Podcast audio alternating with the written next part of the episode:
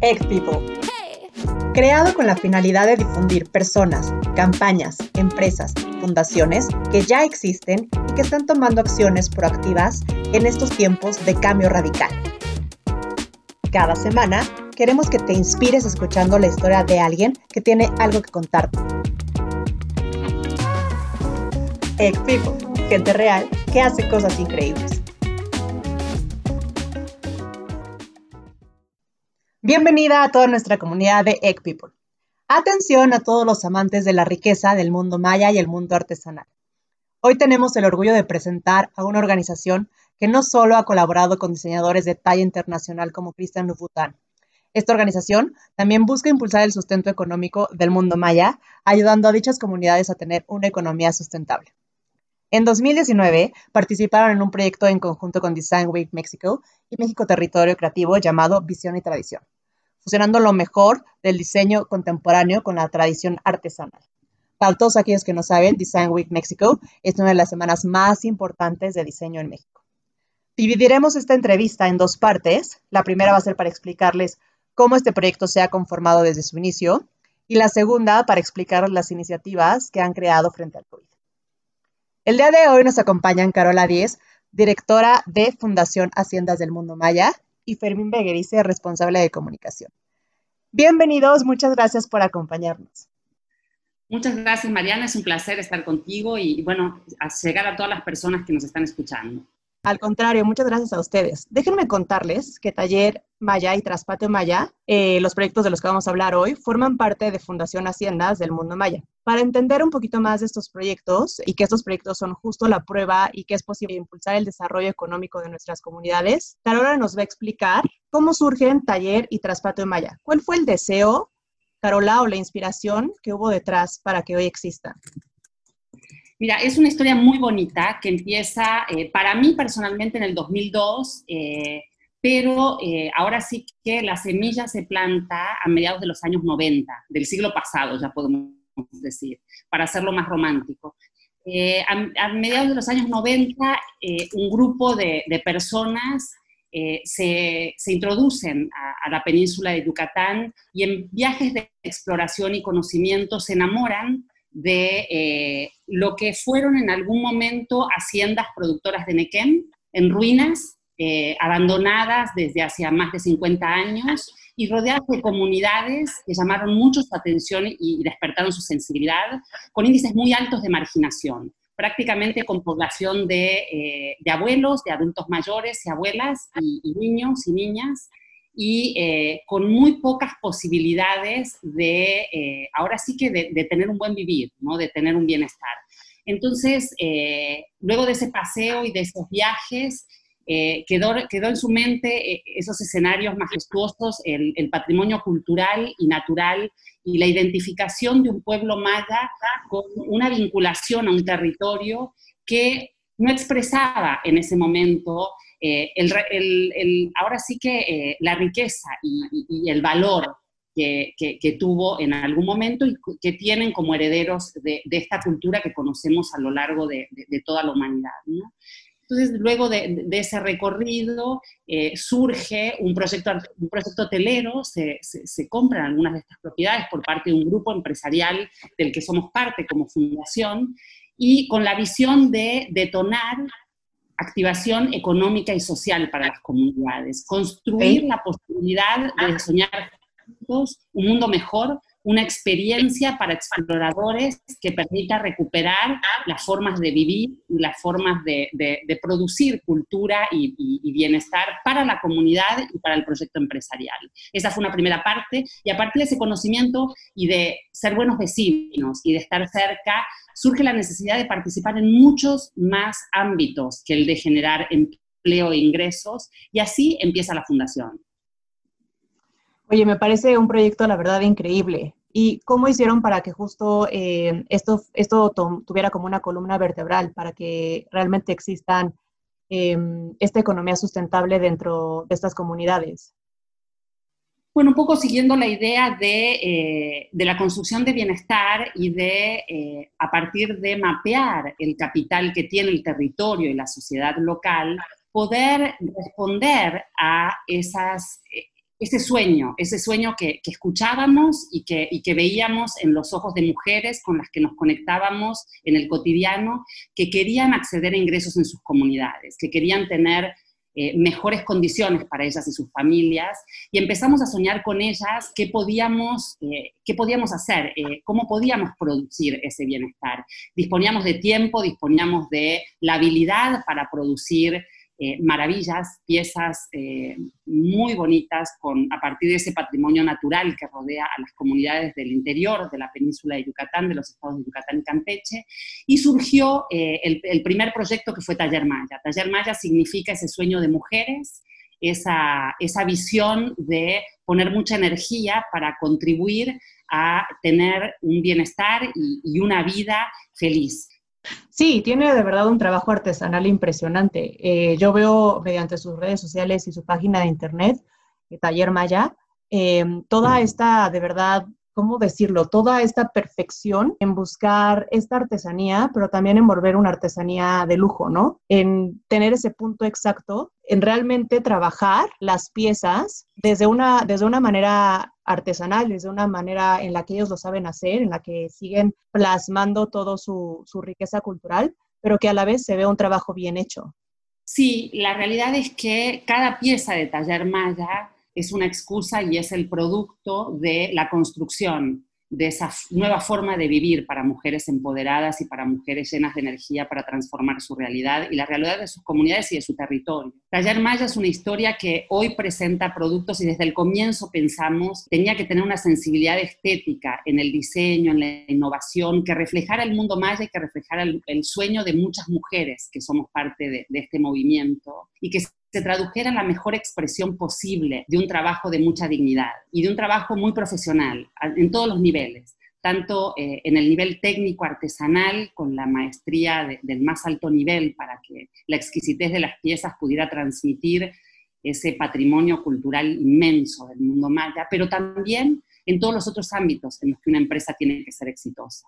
Y, bueno, todo eso eh, se, muestra en, una imagen, en un Instagram, se comparte en, una historia eh, de, Facebook, pero es una historia viva. Eh, Taller Maya surge de un compromiso social, surge de un sueño compartido, de personas buscando mejores futuros y eh, profesionales y empresarios que eh, ponen su mirada a mediano y largo plazo para hacerlo realidad. Y, esa, esa, es la ecuación, ¿no? Esa es la receta. La receta es, vamos juntos, podemos hacerlo, cada uno poniendo lo que sabe, lo que puede, para que se pueda producir el, y se pueda construir el mundo en el que queremos vivir todos, que es un mundo más humano. Justo es lo que les quería preguntar, porque me parece que tienen un diseño muy bien planteado en ciertos pilares que tienen muy bien establecidos para que estos proyectos funcionen. Como bien menciona Carola, creo que este, una de las cosas primordiales que tienen de trasfondo estos, proyectos es un programa de desarrollo integral comunitario, ¿no? Ella ya bien mencionaba este, pues la evolución que van teniendo estas comunidades. Eh, y es desde un programa que tiene como trasfondo dos ejes primordiales, el desarrollo humano y los recursos naturales. Y este desarrollo integral comunitario, con estos dos ejes, cruzan cada, uno de nuestra, cada una de las aristas del desarrollo, ¿no? Este, en las que se busca impulsar a las comunidades, salud y nutrición, educación, empresas sociales, y incluyendo vivienda e infraestructura. Entonces, digamos, son proyectos que, que se nutren ¿no? de una visión holística e integral. Entonces tú nos platicabas, existen como dos vertientes, que es el desarrollo humano y recursos naturales, que es en lo que se enfocan. Y de aquí salen otros cuatro pilares, ¿cierto? Entonces, eh, ¿nos quieres platicar un poquito más de esto? Así es. Bueno, en la cuestión de desarrollo humano, eh, lo que se busca es incrementar, fortalecer las capacidades individuales, grupales, y esto para fomentar, ¿no? digamos, también la identidad cultural eh, e impulsar el desarrollo integral comunitario. Eso por el lado de desarrollo humano. Y en otro eje transversal, que es recursos naturales, tenemos el fomentar la educación sobre el impacto ambiental, eh, el respeto por el medio ambiente, aprovechar los recursos naturales que se encuentran en la comunidad.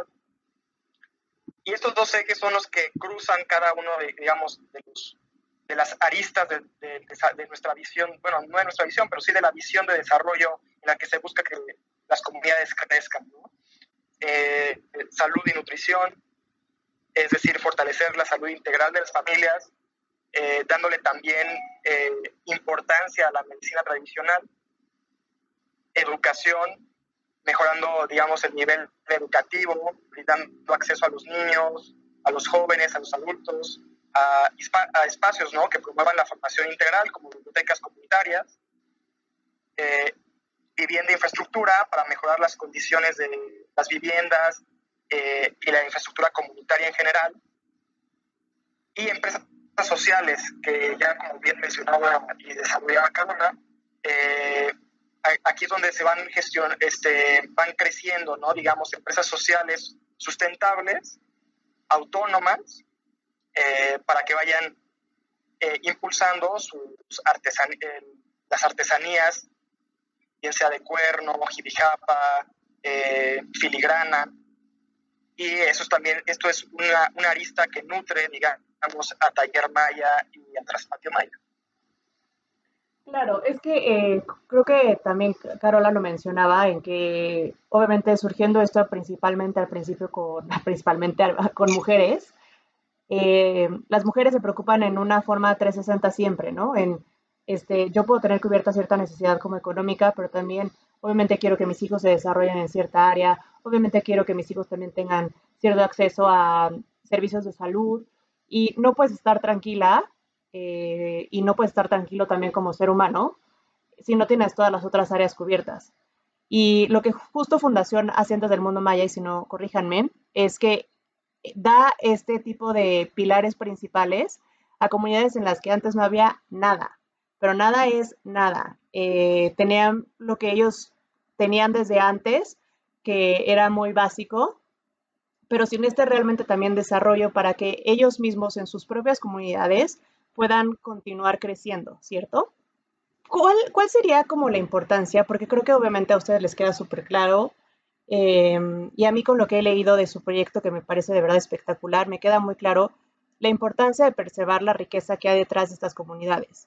Pero ¿cuál es la importancia? ¿Cómo explicárselo a personas? Porque tal vez alguien puede pensar como, no, es que entonces esto es seguir limitando a una persona en que no se desarrolle porque no le estás abriendo el panorama a otro horizonte.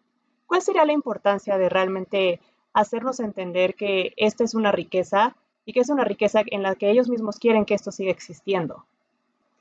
Sí, para nosotros, eh, podríamos decir, es una postura y es un paradigma en el que creemos. Nosotros creemos en el paradigma humanista y creemos en la interculturalidad como un valor. México lo tiene incorporado en su constitución y como sociedad, en México, Latinoamérica y tantos países que tenemos diversidades culturales como un valor, entendemos que las distintas formas de habitar hacen posible eh, el entendimiento de los distintos territorios y sociedades que nos componen como país. Y en ese sentido, entender el desarrollo de, de forma, con una, con una mirada que lo abstrae a, a, la ciudad, a proyectos industriales y de integración a, un trabajo que conocemos los que, los, que nos, los que nos educamos y los que ahora sí que existimos a partir de familias que, que han vivido siempre en la ciudad o, con, un, con, una cultura y con, un ecosistema y, y una cosmogonía que tiene que ver con una, población occidental, positivista, prevamos en, en, el, en el positivismo racionalista y estamos hablando de una interculturalidad que valora cosmovisiones diferentes, que entiende que el futuro y más en medio de esta pandemia, que, que, el futuro de la humanidad probablemente lo tengamos y seguramente para nosotros lo tenemos que repensar nuestro, nuestro logo eh, tiene un vocablo en maya que es Nathat y que en español significa conocer y comprender para transformar. Y para nosotros, y, y, el, y el, glifo de, ese, de, esa expresión maya son como, como dos rulos que tienen un camino paralelo, que nunca se cruzan. Y para nosotros fue eh, amor a primera vista con, con, con, esta, con esta posibilidad de identificarnos con, con esa expresión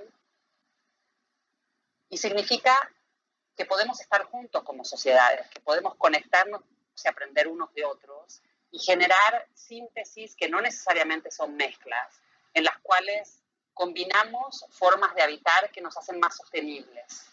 Entendemos respuestas que culturalmente son distintas a determinadas necesidades que tenemos como humanos y como sociedad para alimentarnos, para educarnos, para ambientarnos, para, para contar con una vivienda, que son diversas y que tendemos a abstraerlas a soluciones que parten de la ciencia y que parten de masificar. ¿no? Y, y, entonces es materiales industrializados para, para todos, es un, un, prototipo de viviendas para todos, casi que ¿no? en las distintas sí. geografías con distintos climas, eh, vestimentas para todos, ¿no? comemos todos lo mismo en, en todos los climas y en todas las épocas del año.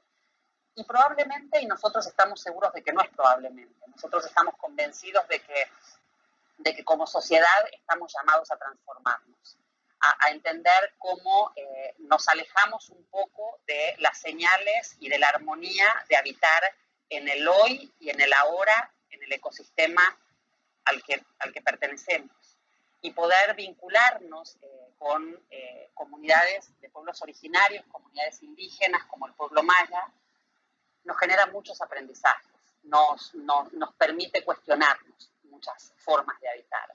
Nos permite entender si necesitamos más climas, más aires acondicionados, más, o probablemente necesitemos otra orientación de viviendas, otro tipo de materiales, otro tipo de proporciones, si necesitamos el tipo de vestimentas, el tipo de, de actividades, el tipo de transportes, el tipo de... Y, y así podemos irnos hacia, hacia, hacia muchos ámbitos, ¿no? Pero, pero bueno, lo dejo a nivel de reflexión. Para nosotros para nosotros es un paradigma del que partimos y tenemos una metodología que está publicada en nuestra página web de, de Desarrollo Humano Comunitario, que, eh, que, en esa publicación inclusive integra este modelo de desarrollo comunitario del que hablaba Fermín, ¿no? de entender eh, y, y, abordar desde, desde, una perspectiva holística, abordarnos como seres humanos y poder permitirnos conectar, ¿no? conectar y, y cuestionarnos, ¿por qué vivo así? ¿Por qué consumo de esta manera? Eh, qué es lo que me produce felicidad, cómo conecto, cómo escucho, cómo aprendo. Entonces, taller y Patio Maya son esas formas de integrar el mundo occidental, el mundo de los profesionales, el mundo de, de las respuestas que hacen sostenibles compromisos con saberes tradicionales, con otras formas de habitar, que estamos en una tensión constructiva. Y de eso se trata. Pareciera, y creo que ahorita que estamos atravesando esta crisis, todo antes era normal, cuando tenemos que volver a redefinir lo que nosotros consideramos normal, ¿no? Que no es tan normal y que hoy tanto la salud como también la naturaleza nos lo está como aclamando en decir, oye, para un poco, esto, esto no me hace bien. Eh, les tengo una última pregunta. ¿Cuáles son los artículos y productos que más destacan de Taller y, tras, y Traspatio Maya? Y, por ejemplo, si yo hoy quiero comprar algo con ustedes, ¿cómo le puedo hacer eh, para, para que este artículo llegue a mí y para también ayudar a las comunidades? Bueno, los, los, eh, los artículos que, que, destacan y que nos enamoran es difícil porque son todos como nuestros hijos. Sí. Entonces, pero definitivamente nosotros trabajamos con 19 técnicas artesanales, entre las que, por supuesto, que las hamacas, las hamacas urdidas a mano, y buscamos rescatar aquellas aquellos, aquellas piezas que por su complejidad en la producción se habían dejado de hacer y ya, ya, ya prácticamente no, no, se encontraban. Entonces, por supuesto que una hamaca de, de, de una hamaca de sansevieria, que es una fibra natural que, que se desfibra a mano, que se tiñe con tintes naturales también y que tiene que ver con todo un proceso, desde la elaboración del hilo hasta el urdido artesanal y, y, tenemos las hamacas más finas, que son prácticamente seda, que llevan entre un mes y un mes y medio para su elaboración por una persona, y, son hamacas de crochet, son hamacas que están urdidas con, con, la, con la, misma técnica que, las hamacas de algodón, que, las hamacas de, de sansevieria, pero que son de un hilo muy, muy delgado. Todas las hamacas son naturales, son de algodón natural o, o de fibras naturales. Creo que las hamacas son icónicas para la península de Yucatán, pero las, las están adoptando en toda la geografía del planeta. ¿No? Tenemos ventas casi que eh, en todos los continentes y luego, por supuesto que la fibra del enequén en sus distintas formas de producción. Eh, costurada, para, para individuales, portacalientes, de fibras naturales exquisitos, también teñidos a mano con tonos muy naturales, pero, pero absolutamente irresistibles, bolsas en, telar de pedal, en un telar como muy, muy grande, que, lleva su tiempo y su ritmo. Eh, hay piezas muy, muy bonitas de telar de cintura en Enequén, que es una fibra natural hilada uno a uno por mujeres con, con su telar de cintura tal cual, que, que, es un trabajo muy, muy arduo y, pero que lo hacen con un amor y una sonrisa y una celebración que es majestuosa. en, la península, en la península de Yucatán, por supuesto que tenemos sombreros, eh, sombreros de jipijata, que son sombreros de, de, fibras naturales hechos en cuevas para mantener la humedad y que se puedan doblar, de los más finos que se encuentran en el mundo. Esos sombreros también los comercializamos, filigrana de plata, bordados, bordados en punto de cruz, tanto en linos como en túnicas, en algodones, tenemos también eh, trabajo con dos grupos de refugiadas guatemaltecas que viven en Campeche desde los años 70. Son comunidades muy extensas, con un nivel de pobreza y vulnerabilidad increíble que podamos aceptar como humanidad y que tienen en sus manos un arte majestuoso. Ellas elaboran eh, telar de cintura, hilados de algodón en telar de cintura, y hacemos individuales, hacemos eh, rebozos, paños y piles, realmente piezas, piezas muy, muy bonitas. Luego tenemos la línea de, niños y de bebés, bordadas a mano en algodones naturales muy ligeros. Y, bueno, para Traspatio Maya definitivamente el maíz criollo. Trabajamos con 3.000 milperos en 4.000 hectáreas en el rescate y en, la repatriación de semillas criollas ancestrales, eh, con un proyecto que tiene salvaguardas, que busca la seguridad alimentaria. El 80% de la producción de un milpero es para autoconsumo y eso lo respetamos. Y el otro 20% guardan para semillas un porcentaje y el resto lo comercializan. Lo comercializaban con precios por debajo del commodity internacional. O sea, un kilo de maíz hecho por un milpero a mano, que no es orgánico, es más que orgánico, es biocultural, con todo un equilibrio que conocemos en México y en Mesoamérica para la producción de la milpa, estos maíces de colores, pero con texturas y con, formas y con procesos de mixtamalización y con una exquisitez que muchos ya habíamos olvidado en, en el consumo de, del maíz que, que alimenta y del cual fue creado el hombre para la cultura maya, pues es un proyecto que es muy especial para nosotros. El maíz de Traspatio Maya es un maíz muy especial. Luego, por supuesto, que las mieles, la miel melipona, que es una, es una deliciosa, sí. Es una abeja mágica, es una abeja que produce muy poquita miel, un litro de miel por año cada colmena o cada jobón. Son abejas sin aguijón, que tiene, su miel tiene todas las propiedades medicinales casi que pueden cubrir las necesidades de, equilibrio y bienestar del cuerpo para, para los mayas. Es una miel fabulosa y la sal, la sal de, de Celestún, sal rosa, flor de sal, espuma de sal, son sales muy especiales, 100% naturales, producto de eh, eh, eh, producto de un sueño en conjunto con, con, recolectores de sal, procesadores de sal de Celestún y grupos de mujeres que simplemente la acarician para limpiarla y sacarle los elementos extraños y la envasa para que llegue a los consumidores. Eh, se pueden, uno se puede acercar a esta pasión y a esta maravilla a través del Instagram, donde pueden encontrar todos nuestros datos de contacto y en www.tallermaya.org tenemos eh, la, tienda online.